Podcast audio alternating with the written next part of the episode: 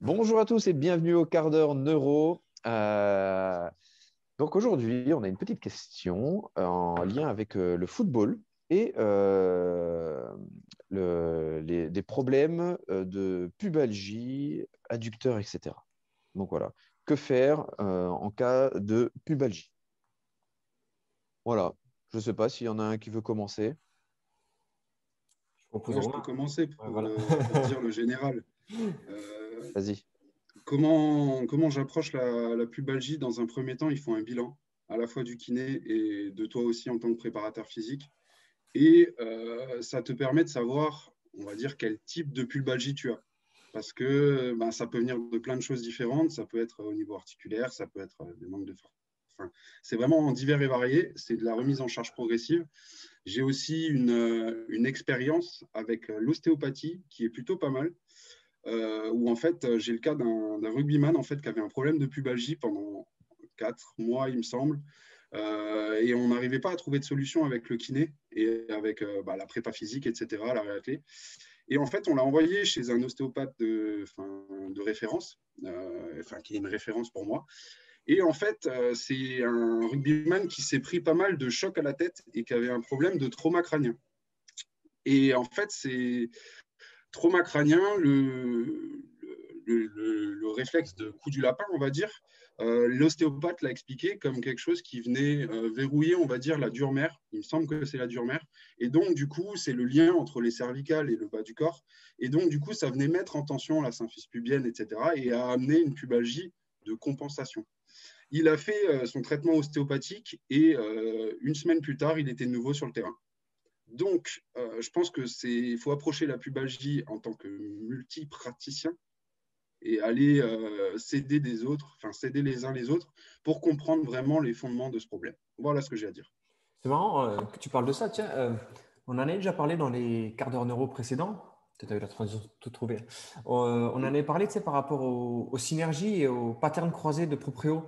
Et, euh, Mhm. et le pelvis, juste- là, tu parlais justement avec le cervical et donc au niveau du pelvis. Mais c'est vrai, quand tu regardes les, les- la proprio, donc comme on l'entend, la mobilité, on va dire, euh, amplitude maximale contrôlée pour activer donc les mécanorécepteurs, on va dire. Et en fait, euh, comme c'est des patterns croisés, faire de la mobilisation et donc la, la proprio au niveau euh, ATM ou cervical peut avoir une incidence au niveau du pelvis euh, et au niveau de la hanche. Donc en fait, il y aurait déjà une Ouais. concordance aussi par rapport à ça en fait.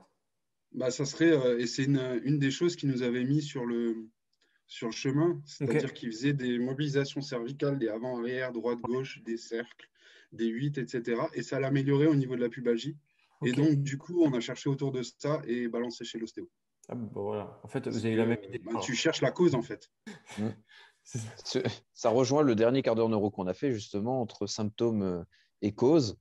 Mhm. euh, donc voilà, c'est pas mal. Après, euh, super. Euh, moi, pubalgie, je, pense- je, je- pubalgie, je pensais que c'était sur France 3 le, le soir. Non? Pubalgie, Pubalgie, vie. pu- plus belle la vie. C'est là, on va la couper au montage. Des fois, j'ai un peu honte de mes blagues, mais je, voilà, je me dis que si déjà, quand je raconte une blague euh, à une autre personne et que je rigole, ça fait déjà 50% du public qui aime la blague et c'est déjà pas mal. Mais euh, Ouais, je- rien d'autre plus intéressant à dire, non? C'est bon. Sur Non, les réflexes, euh, il y a un lien, peut-être? Ouais, bah, tu vas euh, peut-être avoir un lien avec tous les réflexes au niveau du pied, tu vois, au Ouais. niveau du rampé aussi, euh, puisque c'est là où tu vas venir mettre en, en tension tous les euh, muscles aux alentours euh, bah, de, des hanches, quoi, tu vois. Euh, on peut euh, remarquer euh, sur des, des fois, tu sais, sur des petits problèmes au niveau adducteur, des, comment dire, des, pas des tensions, mais des, une sensibilité accrue au niveau de la voûte plantaire. Mhm. Donc ça, on peut le tester. On va tester tout simplement, hein, vous savez, les balles à picot là, euh, qu'on appelle euh, Neurospike ou, euh, toutes les, bah, ou alors tout simplement prendre un stylo, venir tester au niveau du plantaire, est-ce qu'il y a une sensibilité qui est accrue? Euh, Voilà, ça peut avoir euh, une répercussion là-dessus. Peut-être que c'est parce qu'il y a une sensibilité plus accrue que ça va venir entraîner un petit problème plus haut. Voilà, venir renforcer ça, revenir travailler sur le pied, etc. Toute façon, euh, on ne travaille jamais assez sur le pied. Ça, c'est clair. De toute façon, tu le vois. Après, outre l'aspect préparation physique, de renforcement, etc., etc., tout ce qui se passe dans le corps, chaque moment est une synergie entre les agonistes, antagonistes, fléchisseurs, extenseurs, etc. Et à un moment donné, si tu as cet excès de tonus musculaire qui se met à cette région-là, outre la région, c'est qu'il y a un excès de tonus à ce niveau-là, et donc il y aura une répercussion, on va dire, dans, dans, les antagonistes, en fait. Et l'idée, mm. à travers tout, tout, ce travail neuro, en fait, peu importe euh, quelle piste et quel travail tu vas mettre en place, c'est de rééquilibrer ce tonus et recréer cette synergie euh, agoniste-antagoniste, en fait. Et le tonus agoniste-antagoniste, ça passe par le tronc cérébral. Donc, du coup, euh, il y a plein de choses à tester et c'est réflexif, c'est pas volontaire. Oui, c'est ça. Donc, euh, ouais, c'est toute la base de l'approche neuro, en fait. Et on, va revenir, euh, on va revenir du coup sur le quart d'heure pratique de la semaine dernière, euh, si on parle de stabilité réflexe, et un petit peu de ce qu'on a parlé justement la semaine dernière dans, le, dans le quart d'heure neuro. Quoi. On a parlé de, du tronc cérébral, stabilité réflexive, etc. Donc, ce qu'on détaille bien, ce que tu détailles bien d'ailleurs dans la, dans la partie réathlétisation, dans, qui est très très longue, la partie réathlétisation, mais où ça prend une grosse part de base à avoir. Euh, mm. Parce que c'est ta physiologie qui fonctionne comme ça, à un moment donné. Ben, c'est long, mais parce que c'est comme ça que ça fonctionne. Après, la pubalgie, je trouve que c'est un des trucs les plus complexes à aborder. Euh, et c'est pour ça qu'il faut l'aborder en multipraticien. Parce que euh, mm. tu peux t'évertuer à faire du renfort, à faire tout ce que tu veux. et ça n'avance pas parce que parce que tu sais pas bien ce que c'est en fait. Donc, euh, moi, je trouve que c'est un des trucs les plus complexes. Et, et, là, c'est le cas que j'avais avec un, footballeur, tu vois. Et, euh, et alors, cause, cause au effet, ça, je sais pas. Tout ce que je sais, c'est qu'il y avait euh, toute sa carrière se passait bien. Et le jour où il avait eu un gros traumatisme émotionnel, et là, ça a tout, tout fait bugger. Et c'est là qu'il commençait à avoir pubalgie sur pubalgie sur pubalgie. Il n'arrivait plus à, plus à revenir, tu vois. Donc, je pense qu'il y a aussi un gros lien au niveau émotionnel par rapport à ça, en fait. Mais comme David, ce qu'on dit souvent, mais ça, les gens, ils sont pas prêts aussi à l'entendre que le facteur émotionnel, comme le, sommeil, on en parlait il y a mm. deux, trois semaines, là, ce sont des facteurs qui prédominent dans les, dans les problématiques. Mais ça, les gens, euh, voilà, ils préfèrent. Euh, euh, c'est JT Performance, là, JT Performance, il a partagé ça, les gens, ils préfèrent, préfèrent manger au McDo et peu dormir, plus, mais avec avoir des perfs qui sont euh, révolutionnaires euh, plutôt que prendre soin de leur santé quoi, et ne pas se blesser. Mon téléphone est tombé. Et on a aussi un souci avec la pubalgie, c'est que souvent elle est euh, insidieuse, on va dire, et c'est une douleur que tu n'as plus quand tu es chaud. Et mhm. donc, du coup, c'est un truc qui est handicapant une fois que tu as fini ta séance, que tu t'es refroidi, etc. Mais d'un côté, tu te dis, ouais, en fait, je peux m'entraîner, je vais serrer les dents et je vais mettre un shorty strap.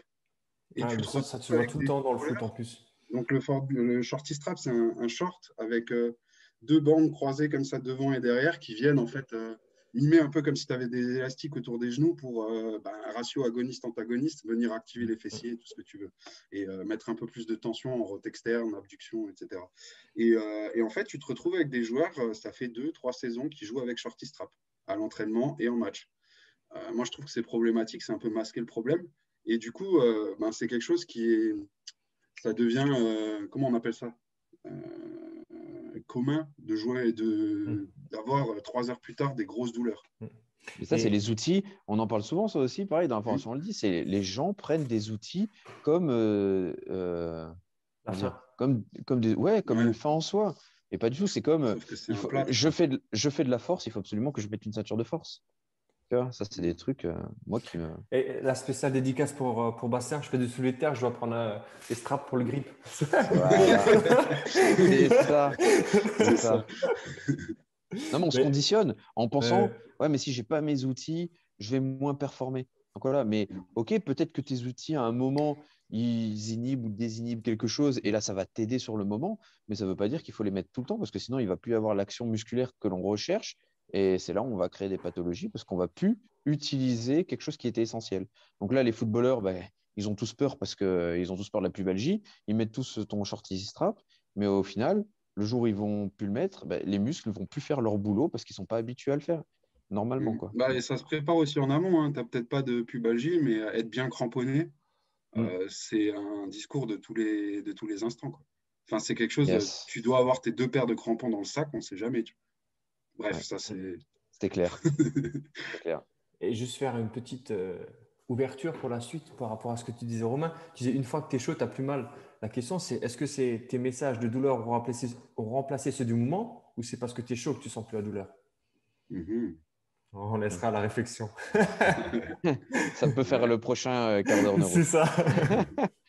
Oh, les garde là, garde. On se pose les questions nous-mêmes. Ouais, Ok. c'est ça. Bon, bah, bon, bah, super. hein. Bon, bon, Euh, tout bon. merci merci d'être venu. Merci de nous suivre. Toujours de plus en plus nombreux parce que euh, voilà, la dernière fois, j'ai quand même fait le taf de regarder où on en était à peu près. Est-ce que c'était toujours suivi? Et en fin de compte, euh, je m'aperçois qu'au niveau de des- la visibilité, ben, voilà, euh, les quarts d'heure neuro prennent de l'ampleur de plus en plus et ça nous fait vraiment plaisir parce que nous, on aime bien échanger entre nous, mais ça nous fait plaisir que vous nous posiez des questions et puis qu'on puisse continuer ces échanges tous ensemble. Voilà. Puis on se revoit mercredi pour la pratique. Yes. Salut tout le monde. À Allez, plus. ciao, ciao.